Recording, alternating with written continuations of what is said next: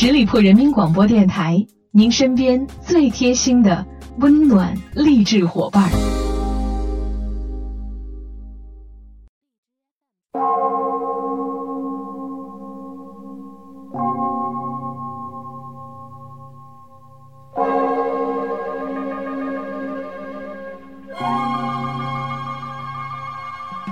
夕阳余晖，一轮残日，一个寂寞的背影。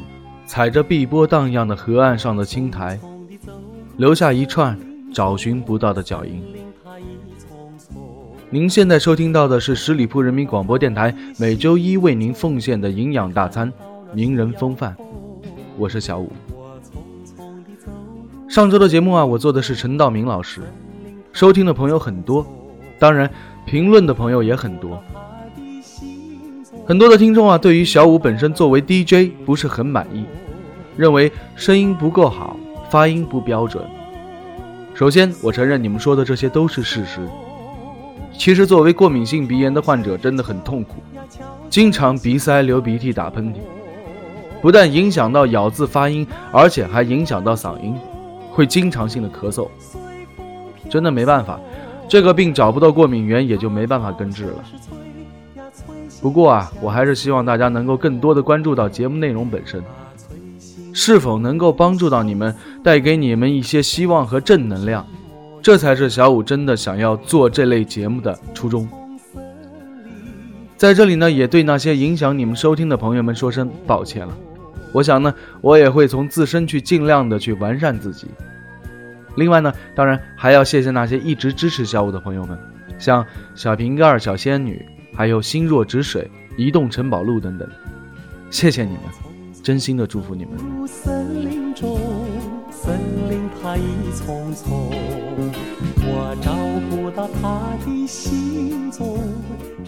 上周有个请教我秦岚的听友啊，说想听费玉清的故事。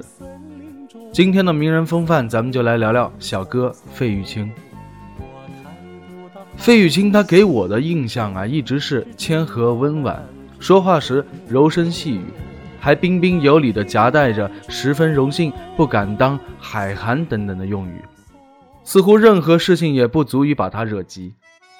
加上他那一身西装革履，唱歌时轻轻地踮起脚尖，视线四十五度朝上的样子，总觉得他活脱脱就像从旧上海的老照片里走出来的艺人。直到第一次在网上看到了他说些很污的段子的样子，我就觉得这个艺人很可爱。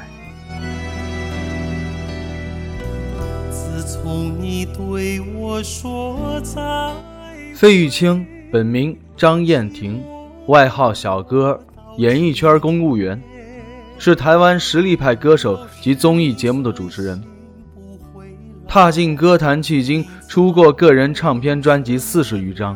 连同合集及精选有一百多张，所唱的情歌是动人，而且无与伦比。他唱歌时候投入传神，带有优美的美声语调，故有“金嗓歌王”的雅号。代表作有《一剪梅》啊，《梦驼铃》《千里之外》《春天里》《凤凰于飞》《在水一方》等等。一九九二年，费玉清和他的哥哥张飞一同主持了一档节目啊，叫做《龙兄虎弟》。连续五年是风靡台湾，费玉清呢也由此成为了台湾很有影响的电视综艺节目主持人。小哥能够跨足主持界，也是靠哥哥张飞牵线搭桥。但兄弟二人从外貌到性情却是迥然大异。小哥透露说，小的时候飞哥在同学当中是大哥大，而自己则性情腼腆，从来都是循规蹈矩，常常被父母当成是好孩子的典型。这让喜欢调皮捣蛋的张飞常常遭受数落，直到现在呢，兄弟二人依然是很难玩到一块儿。说到主持，这几天由费玉清主持的全新明星直播节目《小哥喂喂喂》自优酷上线播出之后，因为对于敏感而又不可回避话题的讨论而被热议了。独特的费氏幽默让网友在捧腹大笑之余又有所思考。在深层思考之后，又会心一笑。节目当中呢，小哥费玉清呢会面临各种各样的奇葩问题，比如说女友太作怎么办？如何看待无性婚姻等等，并不是所有人都能够把握好这些话题的尺度，而费玉清就能够将有趣、有用、有三观融于一体。节目的热播自然是和费玉清的人格魅力密不可分，但在费氏京剧背后是对普遍存在的社会问题的探讨，比如性启蒙话题所涉及的教育问题。择偶看颜值还是才华等等关乎价值观的问题，甚至父母催生所反映的代沟问题等等，引发了各方观点的热烈碰撞。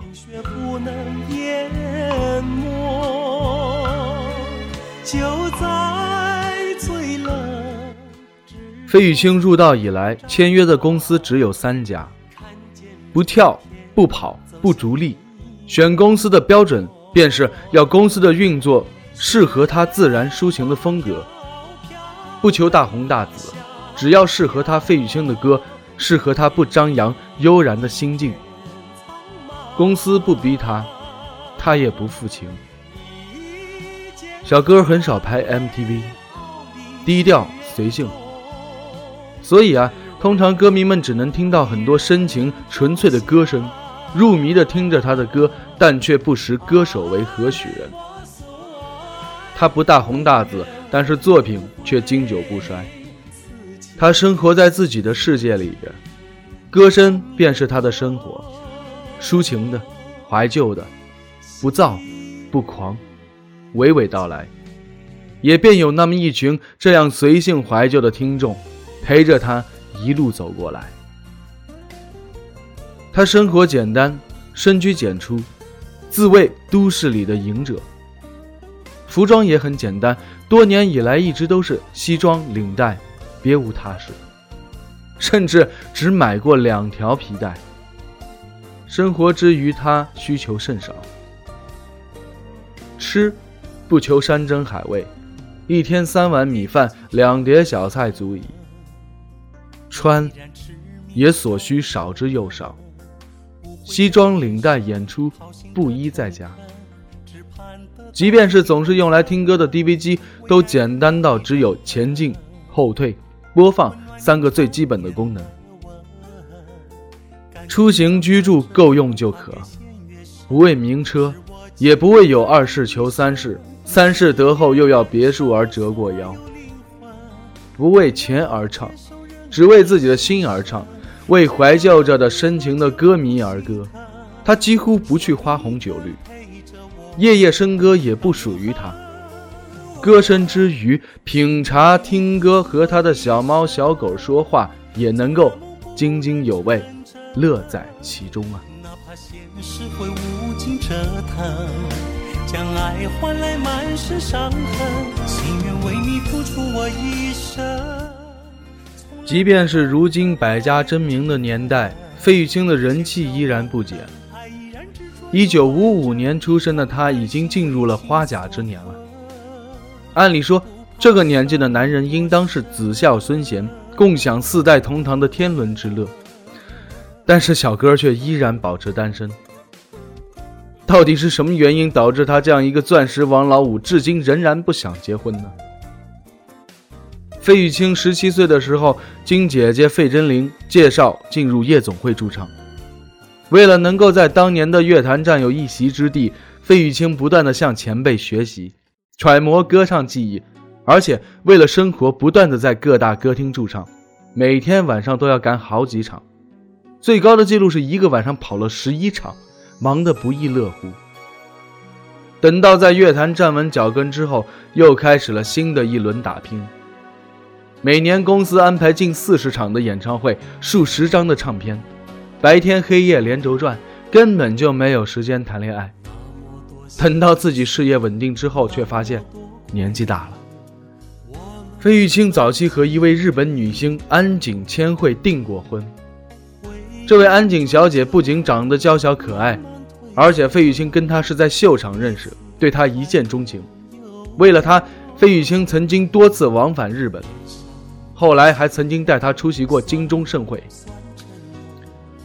民国六十九年的十月，两个人举行了订婚仪式。不过，据说因为有钱的女方要求费玉清入赘，费玉清不同意，所以两个人解除了婚约。除了安井千惠啊，费玉清还曾经和台湾的本土天后江蕙、笑话皇后陈金佩传出过恋情，不过最终都无疾而终了。小哥说他是一个感情专一的人，每一段的感情都是全情的投入，所以爱得深，伤得也深。如今的费玉清一直在寻找彼此能够谈得来、能够互相理解、有共鸣、互相倾慕的女人。这种宁缺毋滥的对爱情的想法，无疑使费玉清蹉跎了岁月，消磨了爱情。关于说小哥是同性恋，圈里边早就传得沸沸扬扬了。台湾多位艺人在《康熙来了》的时候大爆费玉清同性恋的事儿，并且说他喜欢多毛发的男人，而且也被媒体拍到过多次与陌生男子出入豪宅。二零零零年，费玉清还曾经深陷一场轰动艺能界的同性恋官司。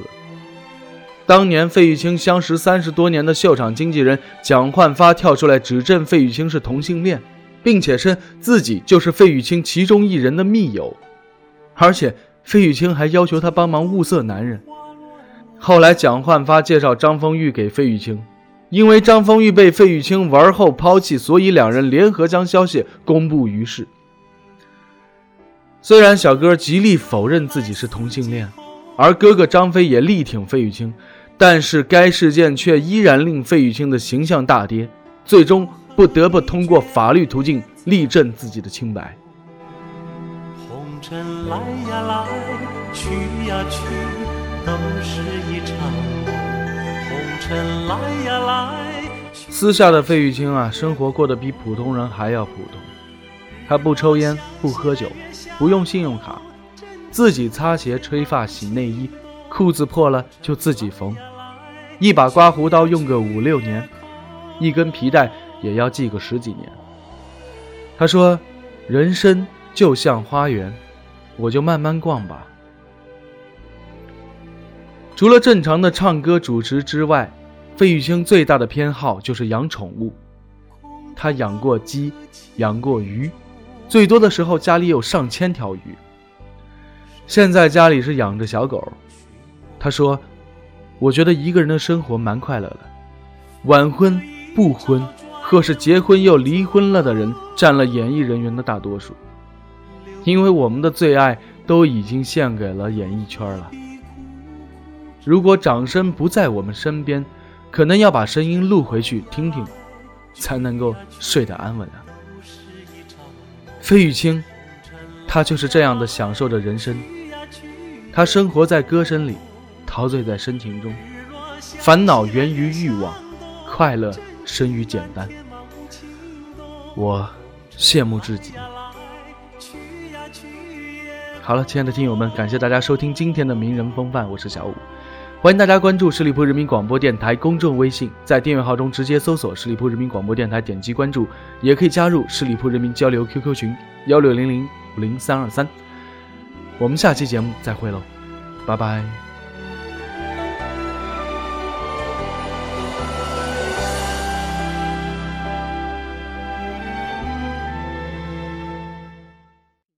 本期节目由十里铺人民广播电台制作播出。了解更多的资讯，请关注十里铺人民广播电台的公众微信和新浪、腾讯的官方微博。感谢收听，我们明天再见。